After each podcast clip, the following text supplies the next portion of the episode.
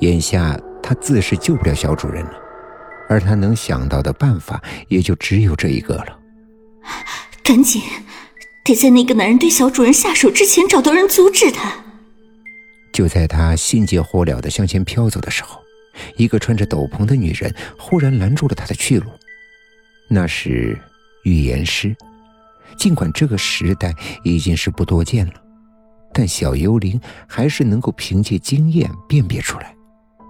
让开，我有急事呢！小幽灵急躁的喊道。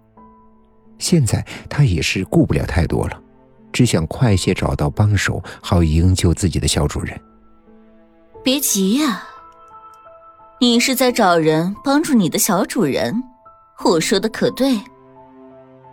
但预言师一口就道破了小幽灵的心事，引得他瞬间就愣在了原地，一双大眼睛满是焦灼。你，你知道？那你能帮我吗？不，我不能。但是我可以为你指明方向。预言师说：“你沿着这条路直走下去，会看见一个分岔口。”右转后，如果运气好的话，你很快就会遇上一个能够看见你的小男孩。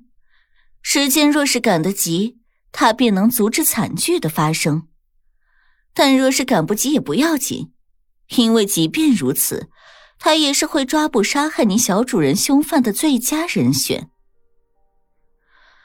啊，我告诉你这些，是因为你的身上有着预知凶案的能力。而这种能力十分的罕见，即使在幽灵界也是如此。因为拥有这项能力，你会为看得见你的人带来不幸。不过，对方若是足够强大，那么这种不幸便会被抵御。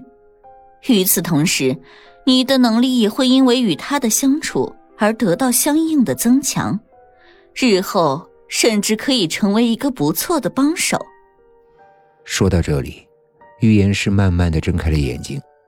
在他们进行预言的时候，总是会习惯性的闭上双眼。本是想下一个极为重要的推论，却猛然发觉小幽灵已经是不见了踪影。嗯，去哪儿了？他环顾了四周一圈，仍然不见对方的影子，无奈之下轻叹了一口气道：“啊。”也许冥冥之中，一切皆有定数吧。于是他转身离开了，亲叔的背影慢慢的消失在悄悄泛起的晚霞之中。不过事实上，小幽灵并没有走远，他清清楚楚的听完了预言师所说的每一句话。可他实在不愿意相信小主人的厄运，竟会是自己带来的。又想起。方才预言师说过的，若是能够快一些，兴许还有救。于是立时驱散了心头所有的阴郁想法，如火箭一般加速冲了出去。当务之急就是要找到预言师所说的那个男孩，把小主人从那个陌生男人的魔爪中拯救出来才是。所以，预言师说的那个男孩，就是我吗？梁希用食指指了指自己，一脸的难以置信，但是小幽灵却重重的点了点头。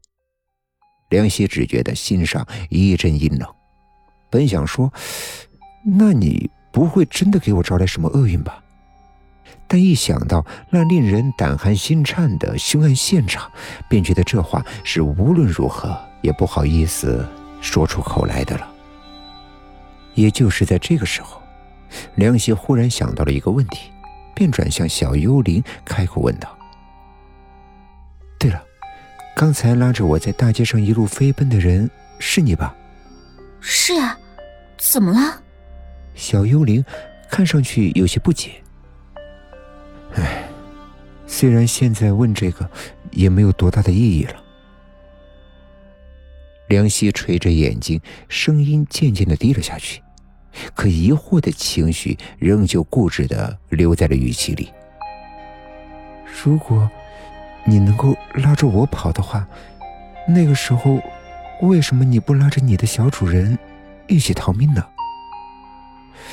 这话也许会刺到小幽灵的痛处，但灵犀实在是觉得，那样一个稚嫩又美丽的小女孩，居然就这样死了，实在是一件令人感到惋惜的事情。而眼前，小幽灵的神色果然如意料之中的那样，变得忧郁了起来。啊，对不起。没事儿。面对梁希的歉意，小幽灵只是轻轻的摇了摇头。